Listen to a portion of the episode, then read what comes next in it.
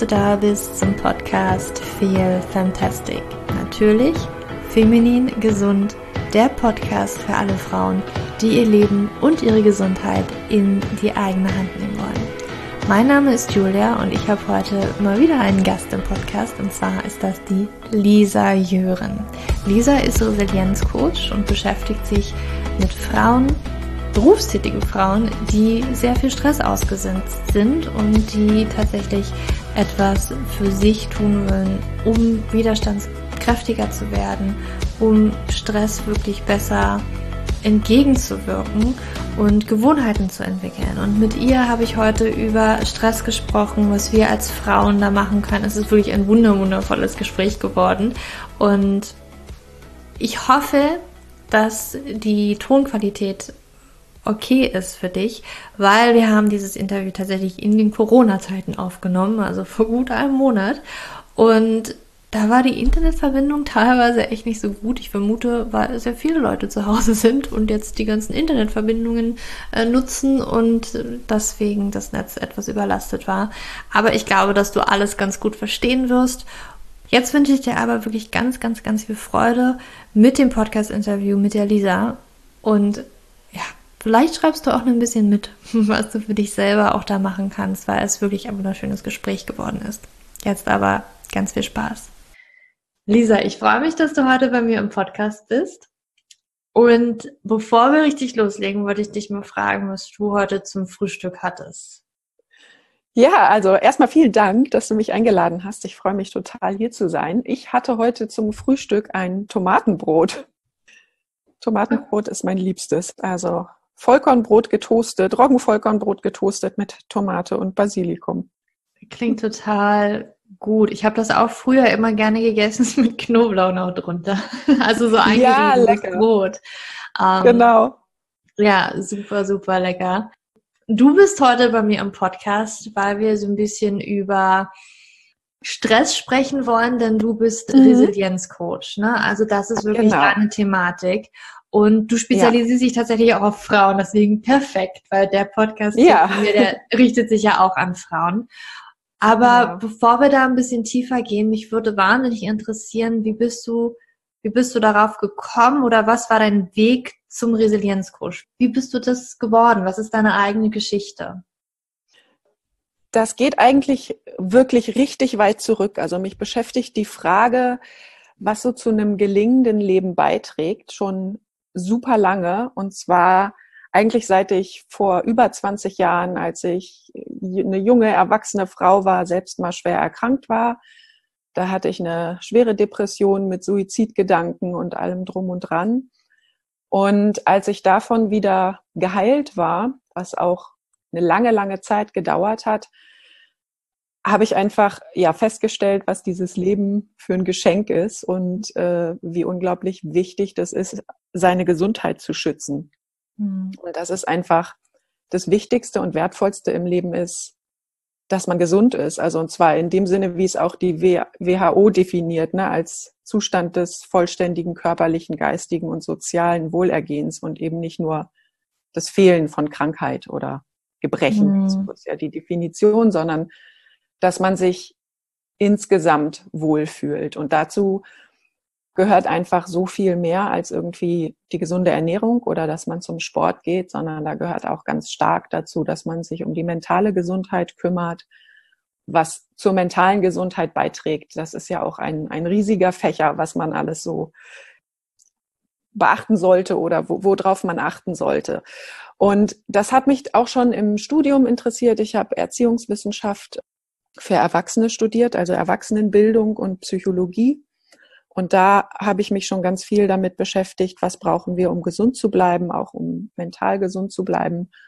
Und dann hat sich das auch immer so durch mein Berufsleben gezogen. Also jetzt zu allerletzt war ich als Personalerin tätig in der Personalentwicklung und im betrieblichen Gesundheitsmanagement. Also bevor ich mich selbstständig gemacht habe als Coach und habe eben auf Unternehmensebene quasi auch dafür gesorgt, dass Mitarbeiter gesund leben und arbeiten können. Mhm. Und hatte aber immer so den Wunsch, direkter mit quasi den Klienten zusammenzuarbeiten. Also nicht nur auf Unternehmensebene Dinge zu konzipieren, sondern tatsächlich auch mit den Menschen zu arbeiten, insbesondere mit Frauen. Dann habe ich mich noch während ich berufstätig war auch sehr viel weitergebildet in diese Richtung und habe dann irgend im letzten Jahr den Absprung gewagt und habe mich selbstständig gemacht als Resilienzcoach für Frauen, die berufstätig sind, also die entweder Führungspositionen haben oder selber ein eigenes Business als Einzelunternehmerin oder auch mit Mitarbeitern, weil ich gerade diese Zielgruppe unterstützen möchte, dass sie auch ihre, ja, ihre Lebensvision durchsetzen können und ja, danke dir.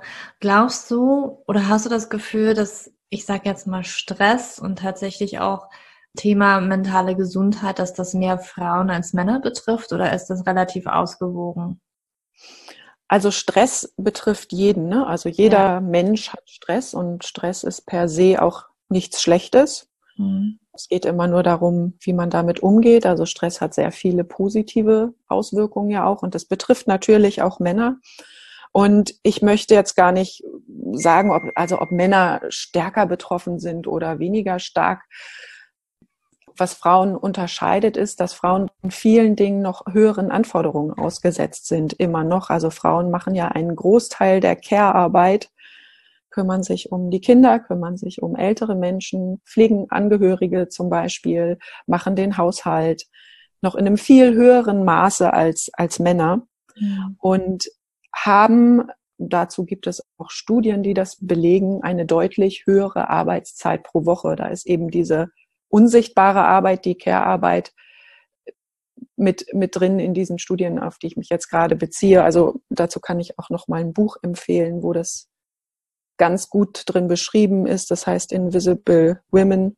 Mhm. Ähm, können wir ja vielleicht in die Shownotes packen oder so, wenn das jemanden genauer interessiert. Aber da ähm, halt ganz gut raus, was Frauen noch für eine höhere Belastung haben als Männer.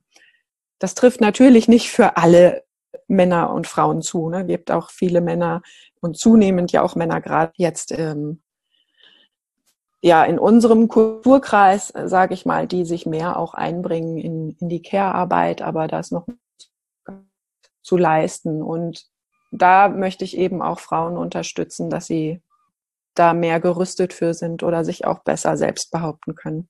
Mhm. Okay, danke dir. Ähm, jetzt denken natürlich, ne, wenn es jetzt tatsächlich um Stress geht, ähm, für gewöhnlich ne, Termindruck auf der Arbeit oder auch mal im Streit mit einem Partner. Doch kann Stress tatsächlich noch mehr sein? Ähm, oder dürfen auch nur berufstätige Frauen äh, tatsächlich Stress haben, ja, die vielleicht gleichzeitig noch Mamas sind? Vielleicht kannst du da noch mal so ein bisschen ähm, Stress, was ist das? Ähm, ne, und wie, wie, wie zeigt sich das vielleicht auch? Stress, habe ich ja eben schon gesagt, hat grundsätzlich jeder. Und es ist total individuell, was in einer Person Stress auslösen kann. Mhm. Ähm, also ganz einfach kann man erstmal sagen, Stress ist, zeigt an, wie wichtig einem irgendeine Sache ist. Also man hat keinen Stress, wenn einem irgendwas unwichtig ist. Mhm. Also das ist sowohl, gilt sowohl für den positiven Stress, für den, der einen anfeuert, wie zum Beispiel Lampenfieber vor einer Präsentation oder so. Das pusht einen ja, damit man dann auch die Leistung erbringen kann, die man erbringen möchte. Ähm, Genau, also da ist es individuell unterschiedlich und auch beim negativen Stress ist es total unterschiedlich. Und natürlich haben ähm, auch Frauen, die jetzt nicht berufstätig sind, Stress oder auch Menschen, die arbeitslos sind, haben sehr großen, sind sehr, einem sehr großen Stress ausgesetzt. Und das hat auch immer was damit zu tun, ob ich der Meinung bin, dass ich die Anforderungen, die das Leben jetzt gerade an mich stellt, ob ich die meistern kann. Hm. Also ob ich da eine Diskrepanz erlebe zwischen dem, was meine eigenen Kompetenzen sind, um Probleme zu bewältigen und dem, was gerade ja, an mich herangetragen wird. In solchen Situationen entsteht eben Stress. Und das sind natürlich ganz klar so Dinge auch wie Termindruck oder so. Ne? Kann ich Dinge in einer bestimmten Zeit schaffen? Aber ganz viele Sachen spielen sich auch in, einfach nur in unserem Kopf ab, also und sind objektiv gar nicht stressig. Also das ist, Stress entsteht eigentlich nicht durch objektive Gegebenheiten, sondern mhm. durch unsere Bewertung der Situation, durch unsere Gedanken, die wir uns über diese Situation machen. Hm. Wenn du das so sagst, ne, mir fällt dann auch immer, klar, das ist ja subjektiv, und ich denke, das ist dann noch zusätzlich belastend, wenn man halt von außen objektiv betrachtet, wenn man hört, naja, also eigentlich hast du ja gar keinen Grund dafür, gestresst zu sein, ne? Bei dir ist ja nicht. Und dann ja, fühlen ja. sich wahrscheinlich die Personen auch nicht wirklich ernst genommen. Und das ist dann auch, glaube ich, nochmal so eine Negativspirale, in die man da reingerät, ne? weil man sich dann zusätzlich den Druck macht, ja, eigentlich dürfte ich ja nicht gestresst sein und eigentlich gibt es ja nichts zu jammern und ähm, man ist dann vielleicht weniger gewillt, sich dann noch Hilfe zu holen, weil man sich vielleicht auch gleichzeitig noch schämt. Ne? Das ist so, das mhm. regt da wahrscheinlich gerade was total an, so ein Teufelskreis auch, weil ich weiß auch, Ne, bei mir damals, das hat jeder verstanden. Also als mein, als mein Papa gestorben ist, hat jeder verstanden, hat jeder Verständnis gehabt, dass irgendwie mhm. der Julia das nicht so gut geht. Jetzt habe ich aber auch eine andere Freundin gehabt, der ging es ohne Grund gefühlt. Ja, also keiner hat von ja. außen gesehen, da ist irgendwas passiert. Warum geht's denn der nicht gut? Ja, und ja sie war auch ja ähm, suizidgefährdet und so weiter und so fort und das hat halt keiner gesehen ne? also oder es mhm. wollte halt keiner sehen aber ne, dass das halt auch sehr subjektiv ist und dass das halt jeder irgendwie so wahrnimmt also ich glaube das liegt mir gerade am Herzen dass man es auch einfach ernst nimmt wenn eine Person sowas Total. Äußert. ja ja auf jeden Fall also das ist immer das ist immer okay, ne? wenn ich, wenn ja. ich in bestimmten Situationen eben gestresst bin. Das hat, das hat immer einen Grund. Der Grund liegt in, in einem selbst. Ne? Also man mhm. kann auch nicht sagen, ach komm, jetzt denk doch einfach mal positiv und mhm. dann wird es schon werden. So einfach ist das ja nicht. Und das schlägt einem ja überall entgegen, entgegen ne? in den ganzen Instagram-Sprüchen und so weiter. Ne? Mhm. Think positive und zu lernen, Dinge wirklich mhm. positiv zu sehen oder einen Optimismus zu entwickeln. Das geht, man kann das lernen, aber das ist nicht einfach, indem ich sage, ja, quasi indem ich das überdecke und sage, ach, ist doch nicht so schlimm. Ne? Also mhm. alle, alle unsere Gefühle haben ja eine Berechtigung und sind wichtige Anzeiger dafür, wie es uns geht und müssen, müssen gesehen werden. Aber die, die Art, wie ich dann halt damit umgehe, also gerade auch bei Stress, das ist eben etwas, was man lernen kann. Das ist gehört für mich zu dem zu dem ganzen ganzen ähm, Part Gesundheitsprävention. Also genauso wie ich lernen muss, wie ernähre ich mich gesund, wie halte ich meinen Körper fit, ist es eben auch meine Lebensaufgabe zu lernen, wie kann ich mich mental gesund erhalten, wie kann ich mit Stress umgehen. Mhm. Und dass es immer wieder Situationen gibt, in denen man extrem gestresst ist. Also du hast es ja gerade erwähnt, ne? der Tod eines Angehörigen ist für jeden Menschen eine extreme Belastung. Es ist die höchste Belastung. Ne? Es gibt so eine Aufstellung, wie stark stressen ähm, extreme Belastungen, äh, extreme ähm, Situationen im Leben die Menschen. Und da, da ist der Tod des Angehörigen ist an oberster Stelle. Da kommt jeder in Stress. Und trotz alledem kann man eben, wenn man Stressbewältigung lernt, ähm, über, das ist auch also eine Lebensaufgabe, das kann man nicht mal eben so in zwei Wochen lernen, mhm. sondern das ne, kann man damit besser umgehen. Aber es geht natürlich überhaupt nicht darum, Menschen zu bewerten und zu sagen, der eine ist besser, weil er besser mit Stress umgehen kann als der andere, weil jeder hat seine Lebensgeschichte, die damit reinspielt. Mhm. Und ähm, jeder hat auch unterschiedliche Dinge, die er tun kann, um, um mit schwierigen Situationen im Leben und auch mit Alltagsstress umzugehen. Mhm. Also das kann man nicht über einen Kamm scheren. Das ist sehr individuell und auch in, also meine Arbeit mit meinen Klientinnen ist es ganz individuell, weil die Stressauslöser eben auch so unterschiedlich sind. Ne? Mhm. Ja, jeder hat andere Trigger und irgendwie. Genau. Also ich habe für mich auch entdeckt, wie viele Glaubenssätze tatsächlich auch mit reinspielen. Ne? Ja. Also jeder ja. hat da vielleicht was anderes, ne? weil jeder irgendwie mal eine andere Erfahrung auch als Kind schon gemacht hat, was sich dann so ja. festgesetzt hat, ähm, wo man dann, ähm, also ich sehe zum Beispiel ganz, ganz viele bei mir, ähm, im Hormoncoaching tatsächlich, die zu Perfektionismus neigen. Ja. Ne? Und das ist natürlich da ist man ja vorprogrammiert, dass man eigentlich die ganze Zeit nur Stress hat, weil ja. man ja nie perfekt ist. und nie perfekte Arbeit abgeben kann, weil immer irgendwie ja. was sein wird, ne? Ja. Also es ist ein riesengroßes Genau, das sind so die, ja. die, die persönlichen Antreiber, ne, die du da ansprichst. Und jeder hat so seine Antreiber und Perfektionismus ist bei Frauen super weiter verbreitet, genauso wie der Antreiber, mach es allen recht, ne, sei beliebt. Ja. Und ähm, wenn sich das dann auch noch paart, sei, sei beliebt, mach es allen recht und zwar auch noch perfekt, mhm. dann ähm, kommt dann, ja, ist das ein sehr großes Potenzial für Stress. Aber da kann man eben, wenn man das dann weiß und für sich erkannt hat, auch gut dran arbeiten. Ne? Mhm. Also da sieht man dann ja auch ganz schön, da, der, dass der Stress in den Gedanken entsteht, weil Perfektion gibt es ja nicht. Was ist Perfektion? Wie will man das mhm. messen? Ne? Und mhm. ähm, ja, und, und da, da kann man ganz gut, indem man einfach auch immer wieder guckt, in welchen Situationen denke ich denn, ich muss perfekt sein und üben, wie, was passiert denn, wenn ich es einfach mal bewusst nicht perfekt mache? Mhm. Wenn ich es einfach mal anders und wie geht's mit mir, wie geht's mir dann damit und so. Also mhm. der erste Schritt ist immer, dass man überhaupt erstmal wahrnimmt, wo entsteht denn Stress? Welche Situationen stressen mich und warum stressen die mich? Was, was mhm. denke ich darüber? Mhm. Über diese Situation. Weil das, das ähm, geht im Alltag total unter. Ne? Das, das merkt man überhaupt nicht.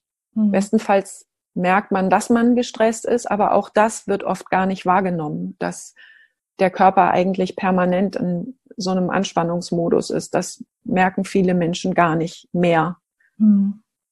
weil sie das so als normal ansehen. Mhm. Jetzt hast du so ähm, innere Antreiber erwähnt. Gibt es noch mhm. mehr innere Antreiber aus deiner Erfahrung nach, außer, also du hast genannt Perfektionismus, ne? Dieses, ich muss genau. das jetzt perfekt machen. Und ja. der zweite war. Macht ähm, allen recht. Ja, genau. Ja, es gibt noch zum Beispiel den Beeil dich Antreiber. Mhm. Ja, dass man alles irgendwie sch ne, schnell machen, machen sollte. Ähm, oder dass man immer die Kontrolle, die Kontrolle behaltet, mhm. behalten soll, nichts aus der Hand geben kann. Ähm, dass man auch alles alleine, mhm. alleine erledigen muss, sich keine Hilfe holen kann. Ne? Ähm, mhm. Oder streng dich an. Also ich muss mich anstrengen, nur wenn ich alles gebe, dann bin ich was wert, von nichts kommt nichts. Ne? Ohne Fleiß kein Preis. Oder sei vorsichtig. Also so ein ganz starkes Sicherheitsbedürfnis. Immer auf Nummer sicher gehen. Die Sicherheit im eigenen Leben bewahren. Planungssicherheit. Mhm. Muss immer die Risiken abschätzen können. Mhm. Da gibt es ganz viele unterschiedliche Tests zu den inneren Antreibern. Ähm, und da gibt es mal mehr oder weniger, die da, die da drin sind. Aber eigentlich sind die sehr ähnlich immer. Egal welchen, also wenn man jetzt googelt Antreibertest, dann findet man sowas auch im Internet und kann da mal gucken, was man selber für einen Antreiber hat. ich habe mich jetzt schon in zwei wiedergefunden, die du genannt hast. Also ja. Also ich hatte gar nicht, ich hatte nie das Problem mit Perfektionismus. Also ich bin da relativ immer gut gewesen. Also okay, das ist jetzt eigentlich gut so. Es muss jetzt halt raus, ne? Es muss jetzt Schulaufgabe, whatever, ähm, für die Uni irgendwas geschrieben. Das konnte ich immer ganz gut.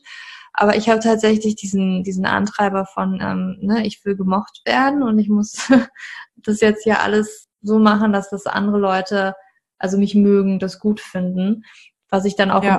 tatsächlich auch in der Anfangsphase gemerkt habe, in meinem Coaching, in meinem E-Book tatsächlich, dass ich so lange hinausgezögert habe, dass halt, also nicht, weil ich das perfekt machen wollte, sondern einfach, weil ich so eine Angst hatte, dass es halt nicht ähm, gut ankommt. Ne?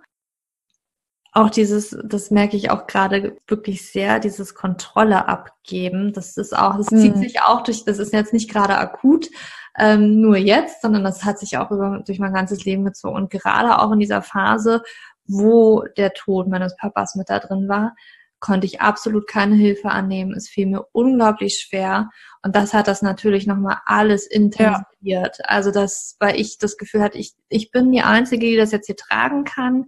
Ähm, keiner kann mir helfen. Ich bin auf mich allein gestellt. Ich hatte auch echt kein Vertrauen in andere Leute, ehrlich gesagt. Ne? Ja. Das kam dann auch noch mit dazu. Und ja, da muss man sich wirklich langsam von lösen. Und auch wie du so schön vorhin gesagt hast, ne, das ist jetzt nichts, was man von heute auf morgen sofort, also vielleicht gelingt es manchen Leuten und ich glaube, dass es durchaus manchmal auch möglich sein kann mit zum Fingerschnippen, löst sich halt eine bestimmte Stellschraube in dir drin, wo du so ein Aha-Erlebnis hast und ne, die das alles auf einmal viel, viel einfacher fällt, jetzt, okay, das alles zuzulassen, reinzulassen. Aus meiner Erfahrung ist das auch, das dauert tatsächlich Jahre, bis man sich ja. Stück für Stück daraus löst. Ja. Ja, genau.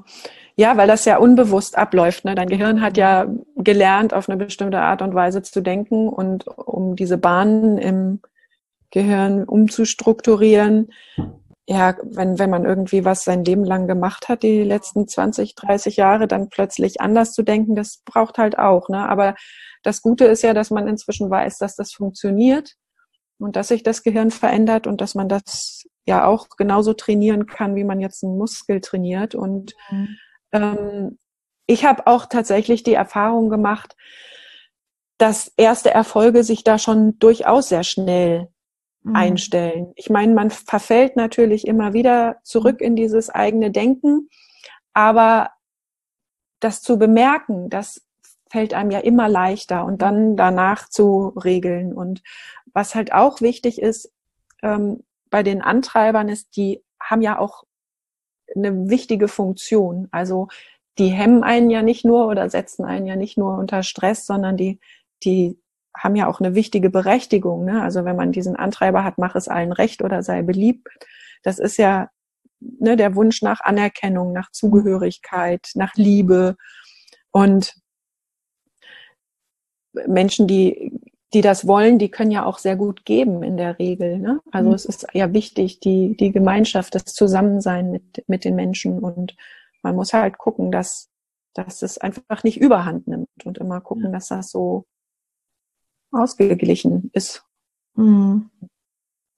Ja, ich, das hast du auch nochmal schön gesagt, ja, dieses erstmal sich bewusst werden, ähm, dass es, das geht, kann schon relativ schnell gehen, ne? Und dass man sich dabei mhm. immer schneller erwischt, dabei, wenn man jetzt doch wieder irgendwie die andere Schiene fährt, die sich, äh, ne, den Trampelpfad, den man früher immer gegangen ist, ne? Ähm, ja. Ne, dass man jetzt den neuen geht und hat man jetzt doch nochmal, okay, ich gehe gerade doch wieder den alten lang. Ähm, und ja. das ist es dann einfach, weil manchmal es funktioniert, also bei mir war es so, es hat halt nicht immer funktioniert, den neuen Weg zu gehen. Ne? Und ja, dann ja. war wieder doch nochmal den alten entlang getrampelt, den Pfad. Und total toll, dass, dass du auch nochmal aufgreifst. Ne? Unser Gehirn kann sich tatsächlich verändern. Früher hat man ja tatsächlich wirklich geglaubt, ja. Gehirn ist fest, da gibt's nichts ja. zu rütteln. Ne? Dass man jetzt einfach weiß, da bilden sich neue Strukturen. Man muss halt ja. einfach nur diese Struktur immer wieder bestärken und bestärken und bestärken und bestärken, bis genau. sie sich richtig gefestigt hat und vielleicht die andere gelöst hat. Ja, und man muss eben auch bereit dazu sein. Ne? Also das ist ein ganz wichtiger Faktor für Resilienz, also für die Widerstandsfähigkeit, ähm, auch gerade in, in Krisenzeiten, dass man eben sich nicht in der Opferrolle sieht. Also nicht denkt, ja, ich bin halt so, ich kann da eh nichts machen oder die Umstände, die äußeren, die sind, sind halt so, mhm. sondern dass man sagt, ich gehe raus aus der, aus der Opferrolle und ich übernehme die Verantwortung und mhm auch die Verantwortung über das, ja, wie ich mit mir selbst umgehe und mhm. welche Gedanken ich mir sage. Das heißt natürlich nicht, dass man sich dann fertig macht und sagt, ach Mist, heute ist mir schon wieder nicht gelungen, positiv zu denken, sondern dass man einfach die Verantwortung dafür übernimmt, sich selbst, also mit sich selbst auseinanderzusetzen ne, und da einfach mal zu nachzugucken, was passiert denn da eigentlich in meinem Kopf. Mhm. Und das kann man oft nicht alleine im kleinen Kämmerchen. Also oft braucht man eben jemanden, der das mit einem quasi aufdröselt mhm. und zeigt. Ne? Je nachdem, wenn, wenn das jetzt irgendwie eine psychische Erkrankung ist, dann natürlich ein Psychologe, aber sonst kann das eben auch ein Berater oder Coach sein, der einem da ja. so ein bisschen hilft, das umzu, umzudenken. Bedeutet für dich Resilienz aus dem Innen heraus? Was, also was bedeutet Resilienz für dich?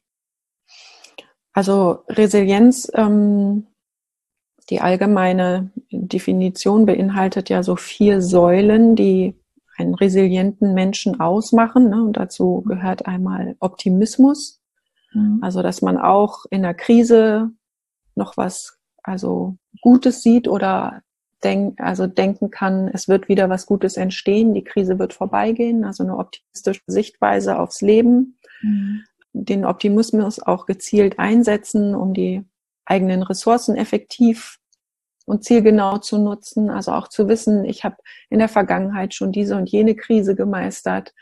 Ich weiß auch, dass ich die jetzige Krise meistern werde und dass ich da gestärkt daraus vorgehen werde. Also ist der eine Punkt Optimismus, dann der zweite Punkt ist Akzeptanz.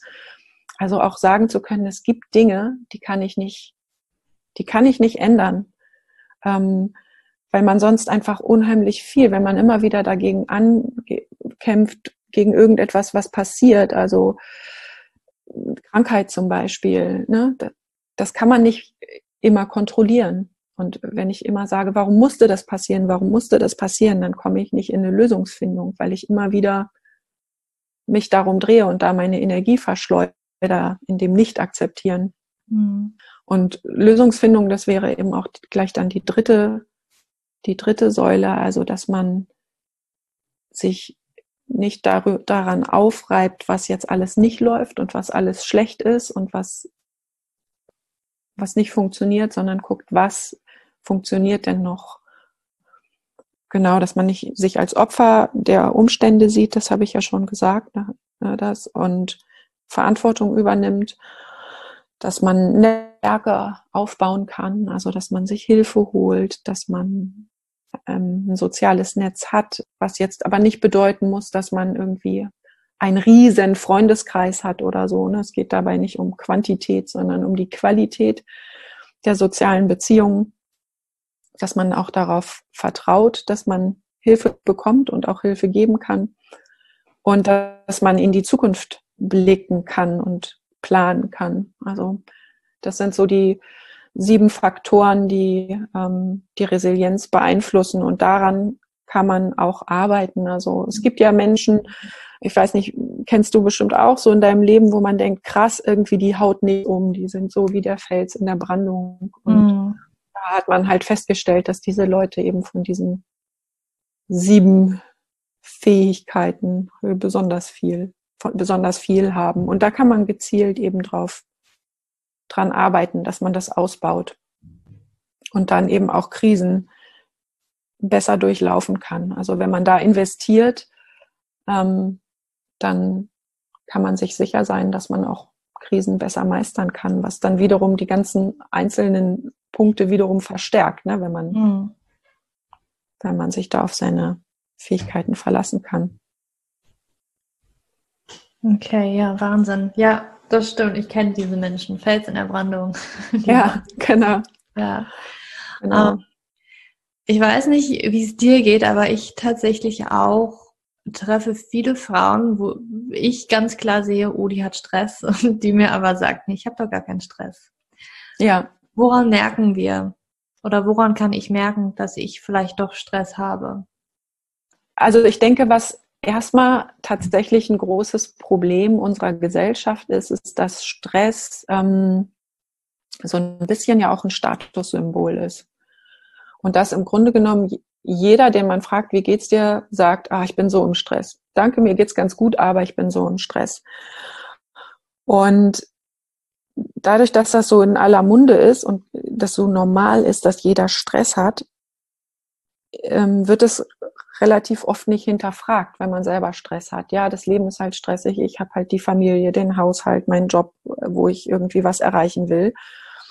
Und wenn man eine ganze Zeit schon immer so einen Stress hatte, dann gewöhnt sich der Körper da ja dran. Ne? Dann gewöhnt sich das Gehirn an diese, diese Dauerbelastung und ähm, man nimmt es tatsächlich einfach nicht mehr wahr. Also Ich habe eine Klientin, die hat seit Ewigkeiten nicht mehr richtig geschlafen. Seit Jahren, seit Jahrzehnten und hat das halt so angenommen. Ja, das ist halt so, ich kann nicht richtig schlafen.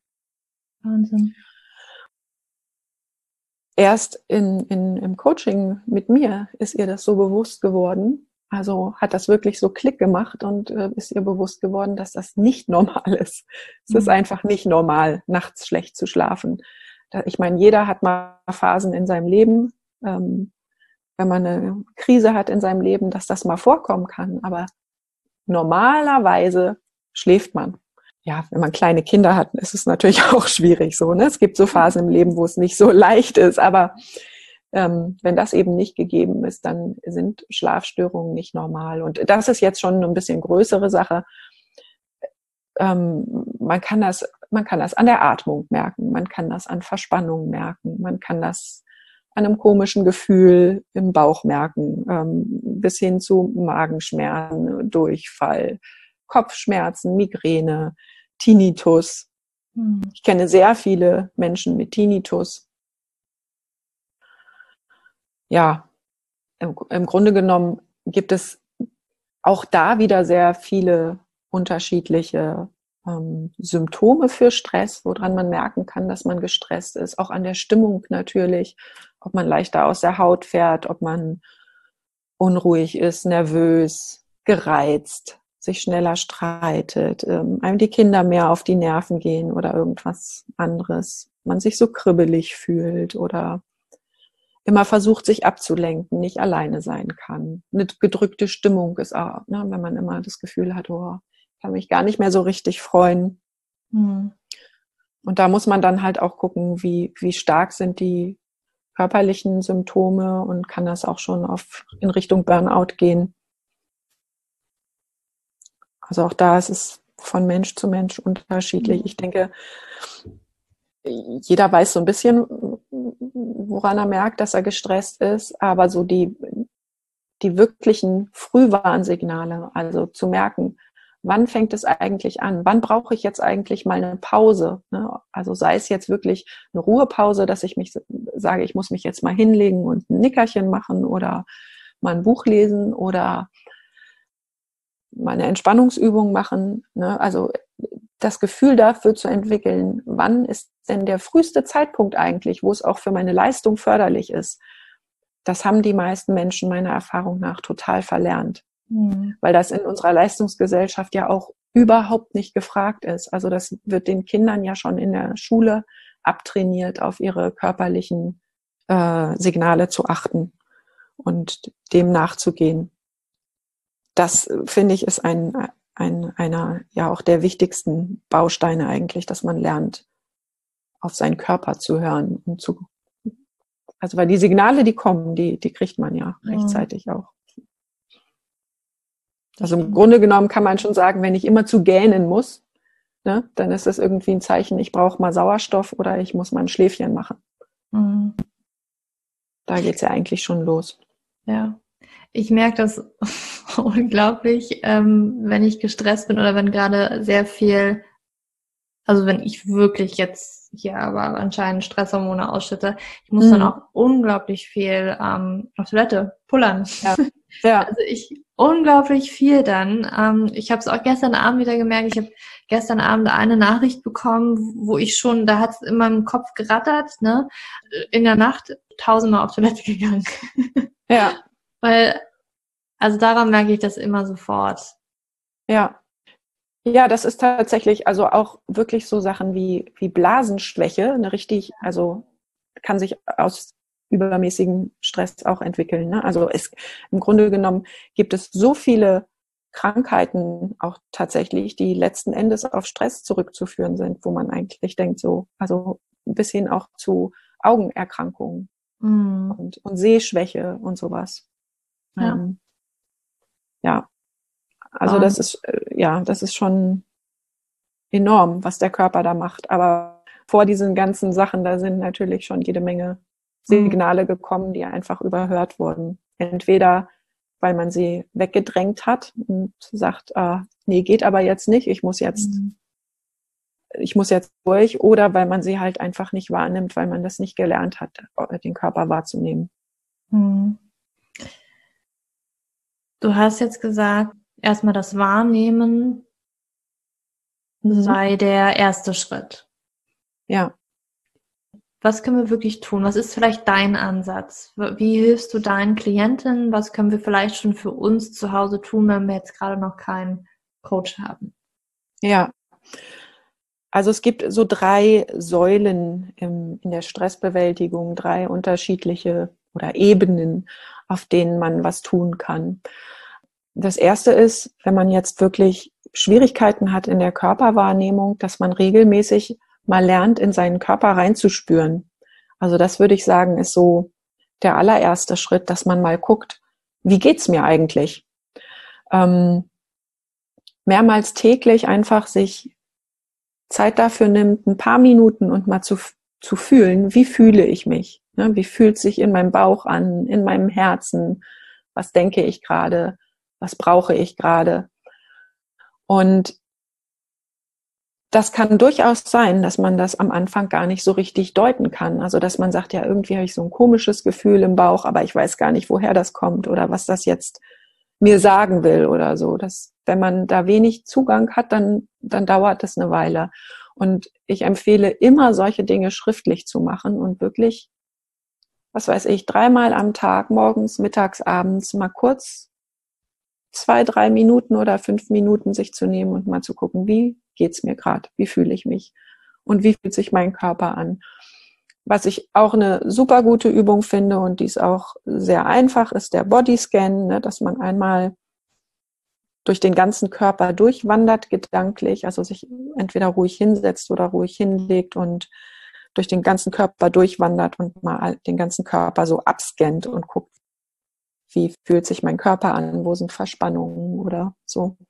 Dazu gibt's ja en masse Anleitungen auch auf YouTube oder Spotify oder so. Also Bodyscan finde ich ist die einfachste und schönste Übung eigentlich, um mhm. wieder wahrzunehmen, wie es im Körper so aussieht und dann eben auch regelmäßig zu gucken, wie fühle ich mich.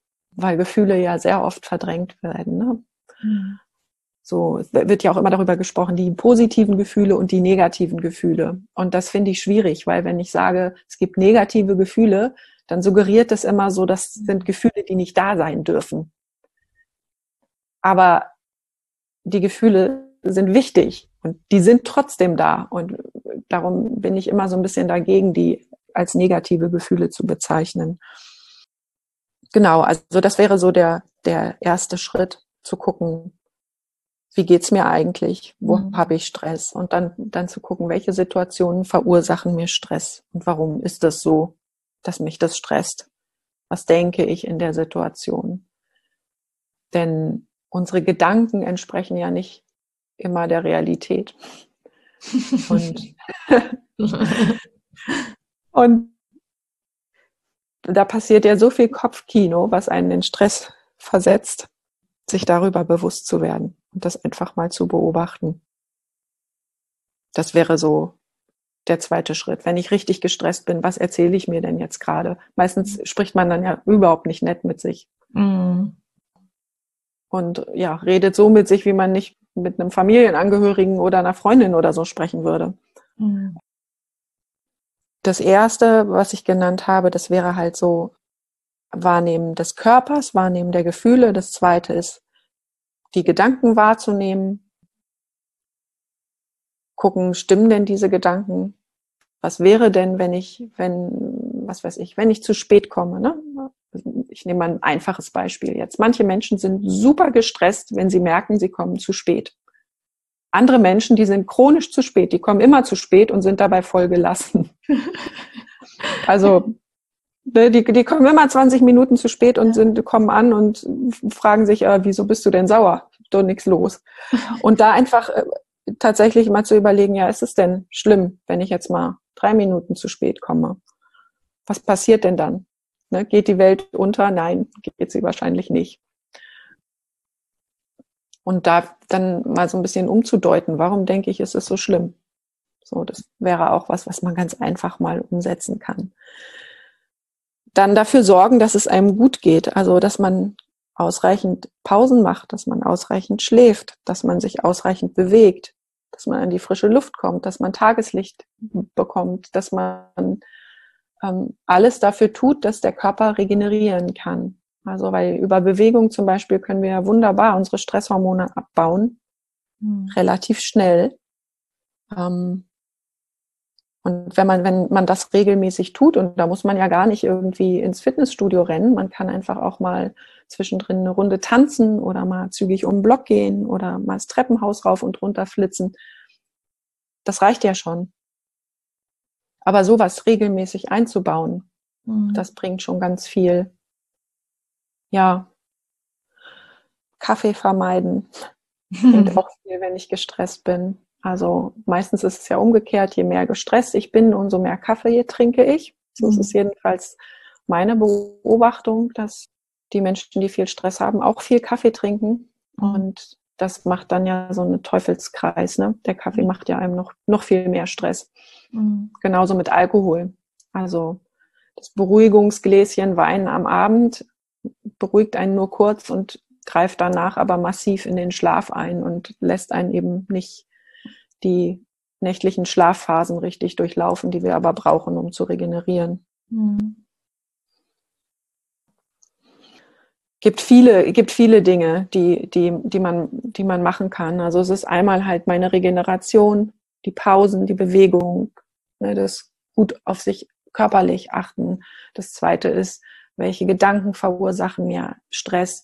Und dann gibt es noch die, die dritte Ebene, das ist, wenn ich jetzt beispielsweise bei der Arbeit immer wieder in Stress gerate, weil ich eine Aufgabe zugeteilt bekommen habe, für die ich mich eigentlich nicht richtig qualifiziert fühle, dann hilft da zum Beispiel, wenn ich mich in der für diese Aufgabe irgendwie weiterbilde oder ne, wenn ich meine mhm. Kompetenzen erweitere oder wenn ich meinen Arbeitsplatz besser organisiere oder so, so ganz praktische Sachen. Das hilft auch, um, um, um Stress zu reduzieren. Und da muss man halt immer gucken, was stresst mich, wahrnehmen und dann gucken, wie kann ich da rangehen. Muss ich meine Einstellung dazu verändern oder reicht es, wenn ich meinen Tag besser strukturiere? Das sind so die drei Ebenen, wie man auf Stress gucken kann. Super, danke dir. Ich habe immer so für mich festgestellt, wenn ich immer gemerkt habe, es kommt jetzt zu einer Diskussion oder es wird so eine Argumente-Ping-Pong jetzt erwartet, das hat mich immer tierisch gestresst. Und ich musste da auch erstmal reinhören, warum ist das eigentlich so? Und bei mir war dann einfach, also ich habe da unglaublich viele Glaubenssätze erstmal gehabt, ne, dass mir keine guten Argumente einfallen. Ja introvertiert, habe dann gelesen, da ist das Gehirn äh, wieso, ja, viel, viel weitere Wege werden da zurückgelegt und so weiter und so fort. Ja, deswegen bin ich halt nicht so schlagfertig. Und dann mhm. kam gleichzeitig noch dieses, dieser Glaubenssatz, ja, ich werde jetzt von der anderen Person nicht geliebt. Wenn es, also es ist immer mit meinem Partner auch tatsächlich vorgekommen. Das war ein echt langer Prozess, aber erstmal dieses Aufmerksam wer oder dieses Bewusstmachen, okay, da ist gerade oder was auch für ein Gefühl da überhaupt hochkommt, ne? Weil ich habe dann irgendwann immer total ähm, wie so im, im, im Kopf erstmal wie so blank, ja, da war nichts, ich konnte ja. einfach nichts mehr sagen. Äh, ja. Mega frustrierend für meinen Partner. Ne, und dann flossen irgendwann die Tränen und mein Partner hat überhaupt gar nichts verstanden. ja. Diskussionen und er hat überhaupt nicht, also was ist denn jetzt, was ist denn jetzt los?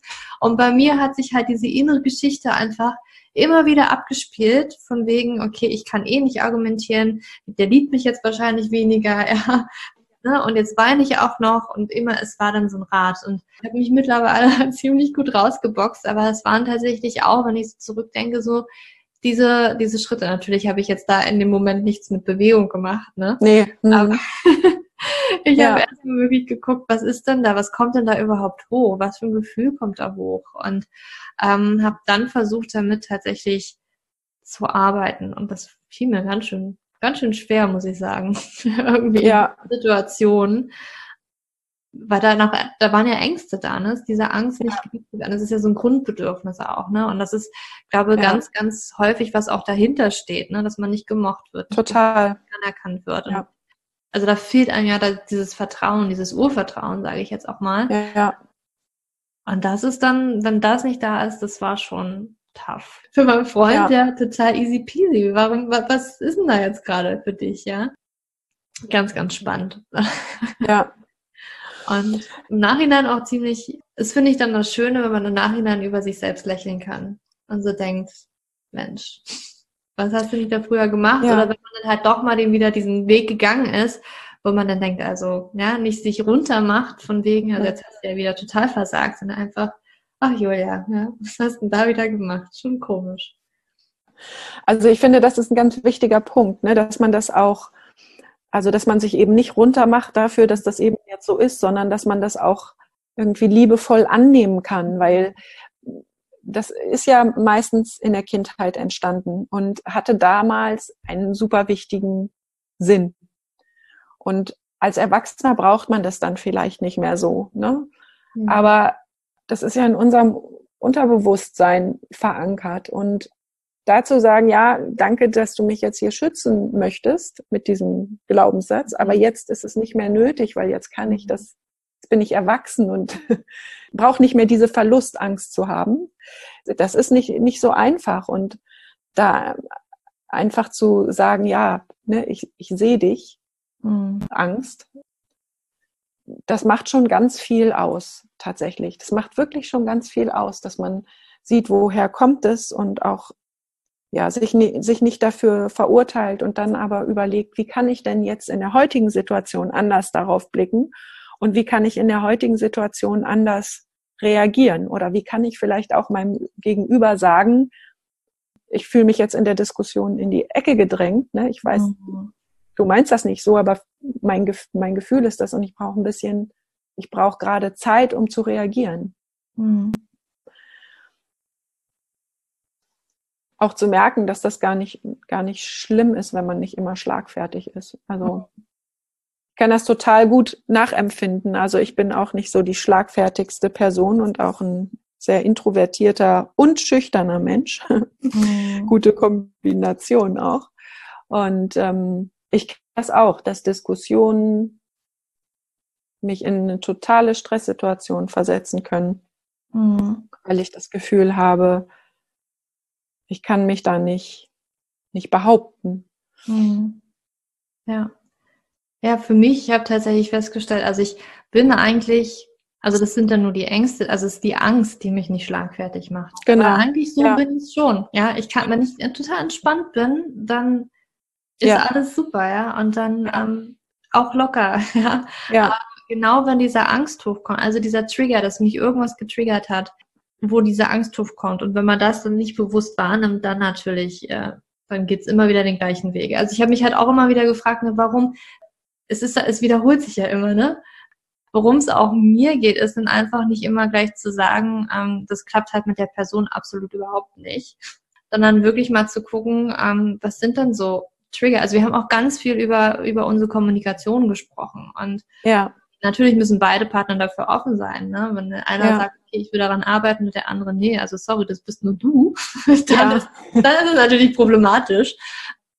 Ja, das einfach auch für sich, aber das fängt natürlich an, dass man für sich selber da auch ganz kristallklar tatsächlich kommuniziert ne? und sich auch mhm. wahrnimmt, was für Gefühle, ja. was für Bedürfnisse habe ich denn da. Ja natürlich auch die Trigger und die Ängste und die Stresspunkte. Das, ja. da fängt es natürlich an. Aber gut, jetzt ja. genug davon vielleicht. Ja. Aber da hast du noch ein gutes Stich, ein gutes Stichpunkt gebracht, nämlich die Bedürfnisse auch dann zu äußern. Ja. Und ist auch ein ganz wichtiger Punkt, dass wenn ich erstmal wahrgenommen habe, wie geht's mir eigentlich, dass ich dann gucken muss, was für ein Bedürfnis habe ich denn jetzt und dass ich dann, und das ist ein Frauenproblem auch, sage, also meine Bedürfnisse auch äußere und auch die Bedürfnisbefriedigung auch durchsetze. Denn mhm. Frauen kümmern sich in der Regel immer erstmal um die Bedürfnisse von allen anderen, also allen Familienmitgliedern, den Kindern, im Job, dem Partner, bevor sie gucken, was brauche ich eigentlich. Mhm. Da braucht es auch einen, irgendwie einen total großen Mindset-Shift, um irgendwie ja. sich die Erlaubnis zu geben, dass das in Ordnung ist. Mhm. Und da fängt es schon bei ganz kleinen Sachen an und das erlebe ich immer wieder, dass Frauen, mit denen ich spreche, sagen, ähm, ja, ich weiß, ich müsste mich mehr bewegen, ich müsste irgendwie Sport machen, auch um Stress abzubauen, um ausgeglichener zu sein. Würde ich auch gerne, aber ich habe dafür keine Zeit.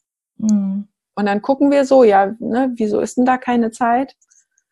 Und dann stellt sich in so vielen Fällen heraus, dass der Ehepartner oder der Freund sich die Zeit nimmt und regelmäßig solche Dinge macht wie Sport mhm.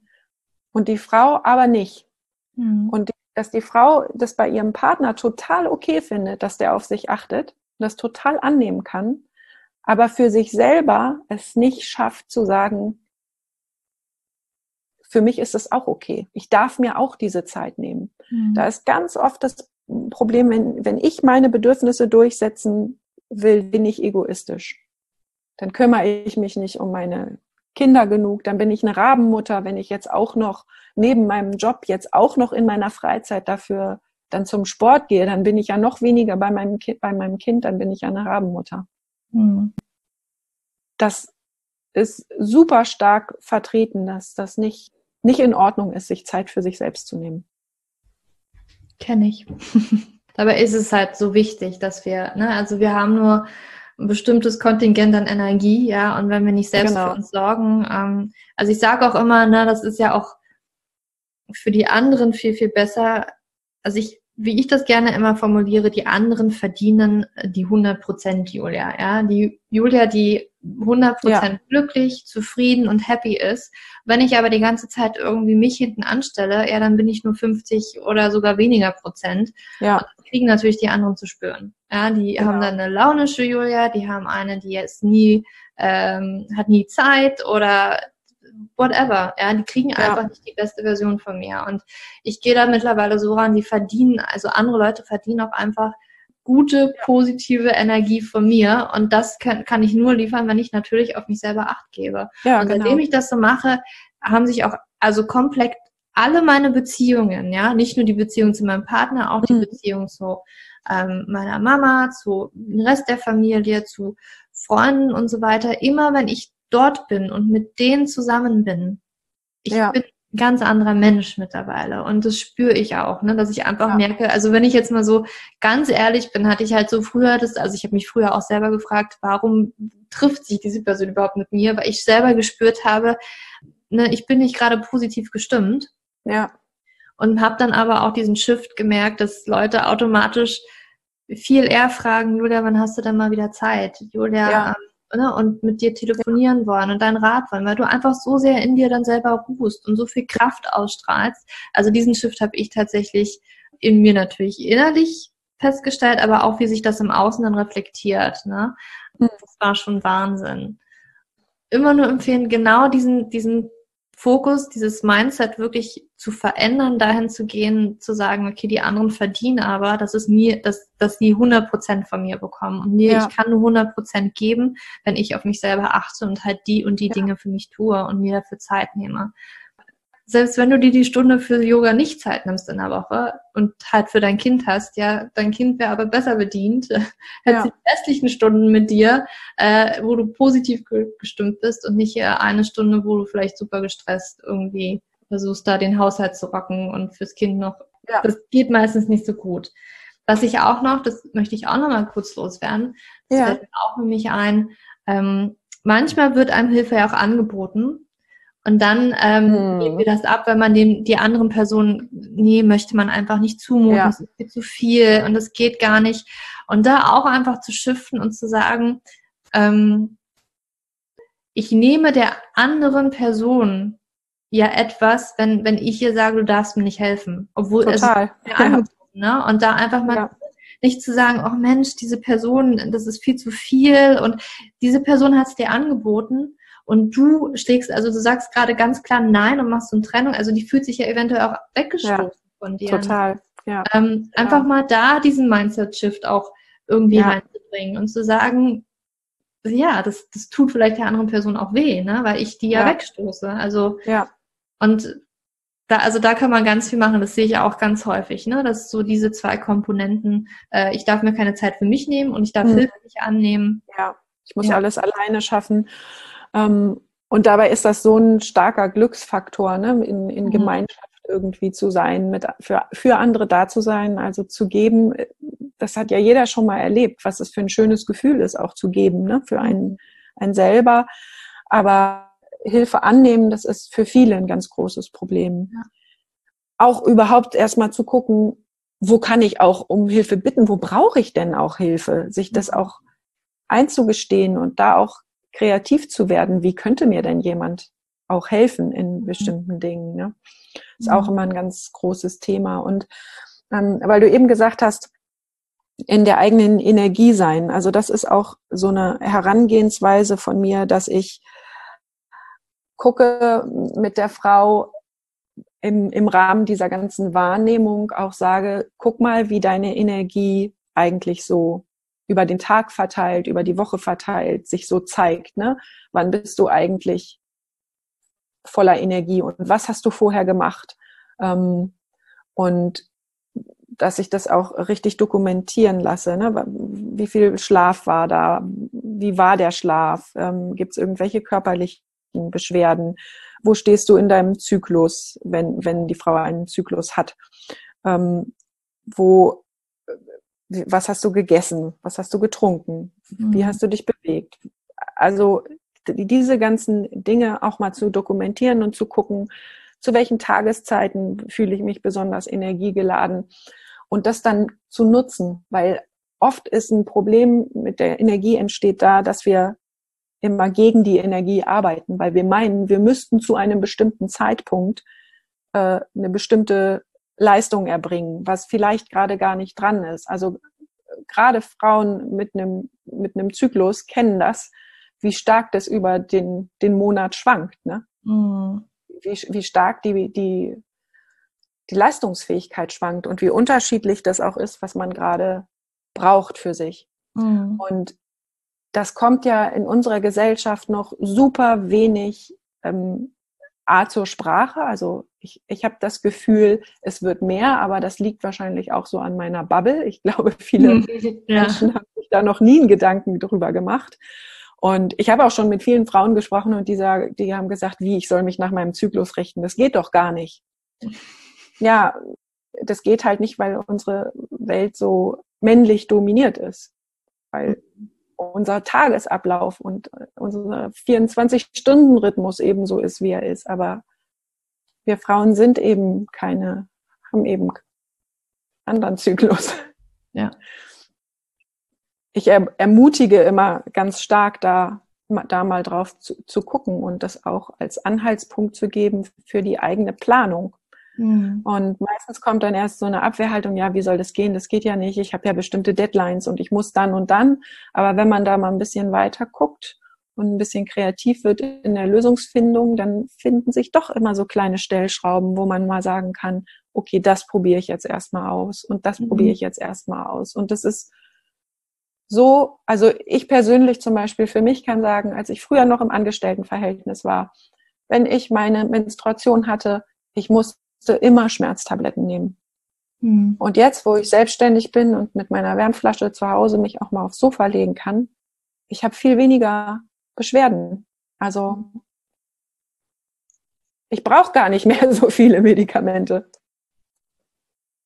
Ja, total wichtig, total spannend. Also einfach mal auch da, ne, man muss ja nicht jetzt komplett mit dem ganzen Zyklus immer sofort im, im Einklang leben und den Job ausrichten, sondern einfach zu gucken, wie kann ich dann jetzt meinen Zyklus nutzen äh, oder welche Qualitäten habe ich in welcher Phase und kann die vielleicht in den Job bringen oder genau ja. also es gibt ja da verschiedene Komponenten mit diesem Zyklus im Einklang zu leben vielleicht fange ich auch erstmal mit der Ernährung an ja vielleicht ist es dieses ja. Cycling ne genau. von dem ich auch schon mal gesprochen habe dass man einfach so ein klein bisschen das Gefühl einfach dafür bekommt wann bin ich in welcher Phase das ist vielleicht ja. mal alles und das, das reicht auch erstmal, ne? Und vielleicht genau. kann ich mir schon mal eintragen, wann habe ich denn die Menstruationsphase? Kann ich vielleicht einen bestimmten Termin nochmal ein bisschen ja. verschieben, dass der vielleicht nicht ja. gerade in dieses Fenster fällt? Also man hat ja genau. gewisse Freiräume auch, ne? Und genau. wie kann man auch im Job diese gewissen Freiräume gucken, wie man die nutzen kann und da wirklich auch kreativ werden, in den Lösungsmodus kommen, einfach gucken, was geht und auch ins Gespräch genau. gehen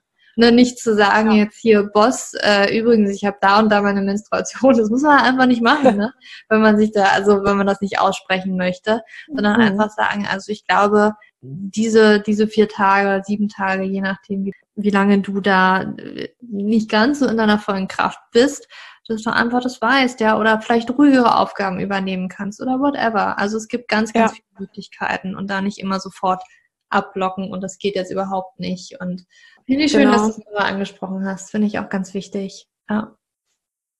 Gibt es dann sonst noch etwas, was du unbedingt gerne den Zuhörern, Zuhörerinnen mit auf den Weg geben möchtest?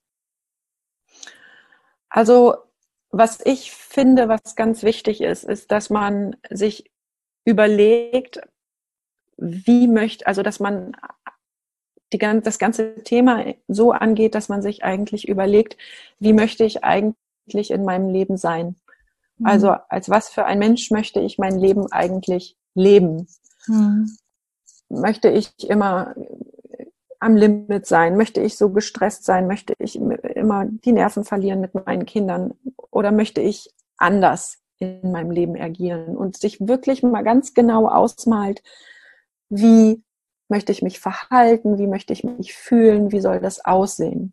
Dass man davon sich so eine richtige Vision malt, wie, wie das eigentlich sein sollte. Weil ich erlebe häufig, dass die Frauen sagen, ja, wenn diese und diese Phase vorbei ist, dann wird's besser oder dann mache ich dieses und jenes. Wir wissen aber nicht, ob die, ne, ob es das morgen gibt, ob wir da hinkommen. Mhm. Wir haben nur das Jetzt. Und dass man sich einmal überlegt, wie möchte ich denn in meinem Leben sein und dass man dann überlegt, wie kann ich das heute schon direkt, nicht irgendwann in der Zukunft, sondern wie kann ich das heute schon erreichen? Was kann ich heute schon dafür tun, dass es mir besser geht? Dafür sind unsere Gewohnheiten total wichtig. Also unsere Verhaltensgewohnheiten auf der einen Seite. Also muss ich jetzt wirklich noch diesen fünften Kaffee trinken oder kann ich mir das vielleicht irgendwie ähm, verkneifen und vielleicht was anderes trinken. Mhm. Dann gibt's eben unsere Denkgewohnheiten und unsere Gefühlsgewohnheiten, also alles, was unser Gehirn total gerne macht und immer und immer wieder wiederholt. Wie kann ich an meinen Gewohnheiten drehen, dass ich heute schon was machen kann, was zu dieser Vision passt? Verstehst du, wie ich das meine? Ja, auf jeden Fall. Ja. Und ähm, so kann man sich dann so ein bisschen langsam von einer Gewohnheit zur nächsten hangeln. Also man kann sich erstmal eine Sache vornehmen, die man verändern will. Und das Schöne daran ist, wenn man das so rum macht und sagt, ich möchte die und die Person sein und ich mache ab heute eine Gewohnheit, die diese Person, die ich sein möchte, macht, dann hat man das sofort. Mhm. Man hat das mit dem ersten Tag und dazu braucht man irgendwie kein Silvester und Neujahr, sondern man kann sofort sagen, ich möchte ähm, ab heute so handeln. Mhm. Ja. ja. Ja, so war richtig schön. Hast du, du hast ein Buch schon genannt, Invisible Woman. Genau, also einen anderen Buchtipp. Ähm, dieses Buch Invisible Women, das ist, da geht es eigentlich darum, ähm, wie unsere Welt designt ist und da ist ein Part, ähm, da geht es darum, warum Frauen eine höhere Arbeitsbelastung haben. Darum hatte ich das Buch genannt. Mhm. Da geht es jetzt nicht grundsätzlich irgendwie um Resilienz oder mhm. um Stressbewältigung. Ähm, also was, was ich eigentlich ähm, immer richtig gut finde, sind, sind Bücher, wo es um Gewohnheitstraining gibt, geht. Mhm tatsächlich. Das ist jetzt nicht direkt Stressbewältigung. Es gibt auch sehr gute Bücher zum, zur Stressbewältigung. Also direkt zur Stressbewältigung würde ich immer Gerd Kaluza empfehlen. Ähm, da gibt es ein ganz gutes Buch, das heißt, glaube ich, ja, den genauen Titel weiß ich jetzt nicht, gelassen, gelassen und sicher im Stress oder so. Und dann finde ich eben alles gut, was mit Gewohnheiten zu tun hat. Weil wenn wir an unseren Gewohnheiten ein bisschen drehen, dann fällt es uns auch leichter, unsere mehr auf uns zu achten, mhm. was Pausen angeht oder Erholung. Genau. Atomic Habits zum Beispiel gibt es da. Mm, ich habe jetzt noch äh, drei kleine Fragen, die ich hier ja. stelle. Wenn du nur eine Sache mhm. äh, sagen könntest, auswählen könntest, die wir tun können für ein gesünderes Leben, welche Sache wäre das?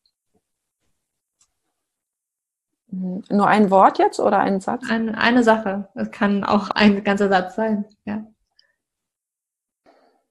Also ich würde sagen, das Wichtigste, was wir tun können für ein gesünderes Leben, ist ganz viel Platz für Freude machen.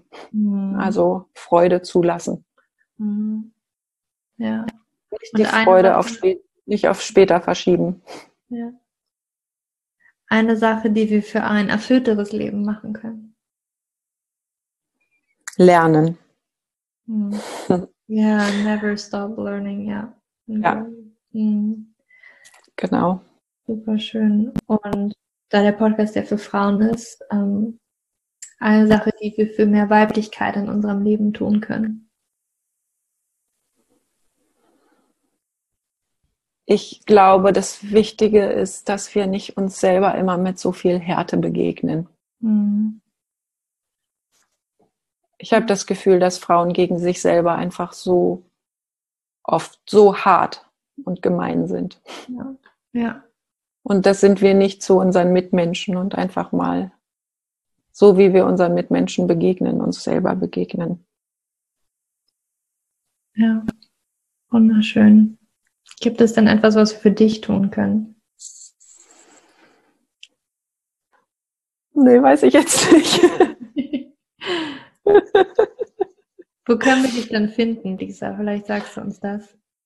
Genau, also mich finden kann man erstmal natürlich über meine Website lisajören.de. Dann kann man mich auf Instagram finden unter Lisa Jören Coaching und man kann äh, auch, ich habe auch, ich habe einen Podcast, der heißt Stressfilter und den kann man natürlich in allen Podcast-Apps finden. Da geht es rund ums Thema Stress, also alles, was wir brauchen für innere Stärke und Gelassenheit. Und ja, da kommen immer mehr Informationen. Ist noch ein ganz kleiner Podcast. Ich werde den auf jeden Fall verlinken in den Show Notes. Also alles, ne, wo wir dich finden, damit wir genau. dich finden und die Zuhörer ja. dich finden können. Ja, Lisa, ich danke dir für dieses wundervolle Gespräch. Ja, ich danke dir sehr herzlich für diese Einladung. Es hat mir sehr viel Freude gemacht. War schön mit dir zu plauschen in diesen Corona-Zeiten. Ja. Hm, es war also so schön mit dir, Lisa, zu sprechen, weil das wirklich ein Thema ist, was uns alle betrifft. Wir alle Frauen, also auch in meinen Coachings, die ganzen Frauen, mit denen ich spreche, wir haben wirklich ein ganz, ganz großes, ich will jetzt nicht sagen Problem, aber es gibt diesen Stress, der ist einfach da und dass es etwas sehr Subjektives ist und dass es ganz viele Komponenten gibt, die tatsächlich da rein wirken können und dass es für jeden etwas anderes bedeutet und dass du das auch ernst nehmen darfst und dass du für dich auch, also ich gebe dir hiermit die Erlaubnis, wirklich für dich besser zu sorgen, damit du viel kraftvoller durch dein Leben schreiten kannst und dem auch wirklich allem gewachsen bist. Weil das ist wirklich das A und O. Nur du kannst für dich selbst sorgen. Das macht kein anderer für dich. Und kein anderer kann tatsächlich diese Entscheidungen für dich treffen, sondern nur du. Und ich hoffe, dass du ganz viel aus diesem Interview mit der Lisa herausnehmen oder mitnehmen konntest. Und natürlich findest du alles, was wir genannt haben, in den Show Notes. Also wo du Lisa findest, die Bücher, die wir genannt haben. Das alles packe ich dir in die Show Notes. Wenn dir diese Podcast-Folge gefallen hat, dann freue ich mich über eine 5-Sterne-Bewertung von dir auf iTunes. Hast du Fragen, Anregungen oder auch Kritik, dann schreib mir gerne eine E-Mail an julia.juliaschulz.net. Das findest du auch in den Show Notes. Und ja, ich wünsche dir jetzt noch einen wundervollen Tag oder Abend, wann auch immer du diese Podcast-Folge hörst. Für dich umarmt, deine Julia.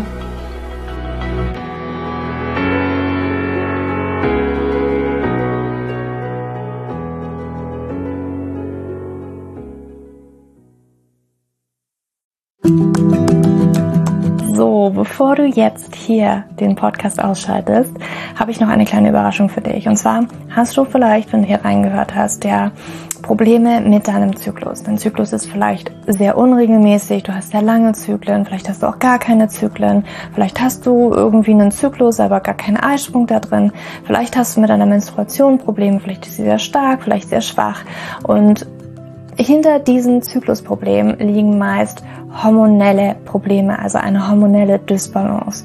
Und ich habe herausgefunden, dass es meist vier Haupthormon-Dysbalancen gibt. PCOS, hypothalamische Amenorrhoe, Schilddrüsenunterfunktion oder Nebennierenschwäche, die hinter diesen Zyklusproblem, hinter deinem Zyklusproblem stecken könnten. Und ich habe einen Online-Test entwickelt, der ist komplett kostenlos, der kostet dich 0 Euro, den du einmal für dich ausfüllen kannst online und dann eben ganz bequem in dein E-Mail-Postfach die Hormonstörung oder die Hormondysbalance das Ergebnis bekommst, was auf dich wahrscheinlich eher zutrifft, um dich eben in diese richtige Richtung zu stupsen. Denn es ist so wichtig, dass wir wissen, was liegt denn eigentlich hinter meinem Zyklus Dysbalancen? Warum bleibt mir eine Periode aus? Die Ursachen können so unterschiedlich sein, aber je nachdem, was wirklich die Ursache ist, dürfen wir auch immer ein bisschen anders daran gehen.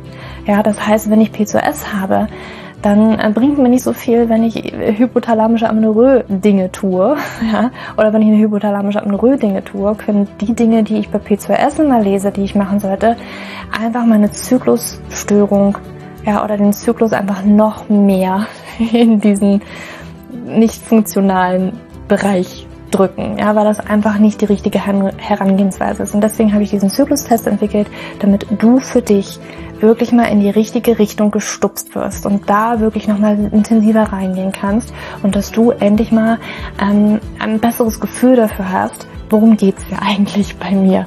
Ja, warum, worum geht's dir eigentlich? Warum ist mein Zyklus vielleicht nicht gerade so rund? Und ja, das findest du auf meiner Website juliaschulz.net slash Zyklus-Test oder du gehst einfach auf die Startseite meiner Website, ähm, da einfach auf den Hormontest klicken. Und wie gesagt, der kostet dich wirklich 0 Euro. Du kriegst das Ergebnis ganz easy peasy in deinem Mailpostfach. Und das ist einfach ein gratis Angebot von mir für dich, damit du einfach ein bisschen besser in die richtige Richtung gelenkt werden kannst, weil ich weiß ganz persönlich, wie es ist, wenn man alles Mögliche versucht, aber eben nicht die richtigen Dinge und man einfach nirgendwo ankommt und landet und der Zyklus einfach nicht besser wird, sondern irgendwie gefühlt immer nur schlimmer. Deswegen schau da rein, juliaschulz.net slash Zyklus-Test und ähm, ich schreibe es dir auch nochmal in die Show Notes und ich freue mich, wenn du da einmal vorbeischaust und für dich diesen Test ja, einfach mal machst und für dich ein bisschen mehr in die richtige Richtung gestupst wirst.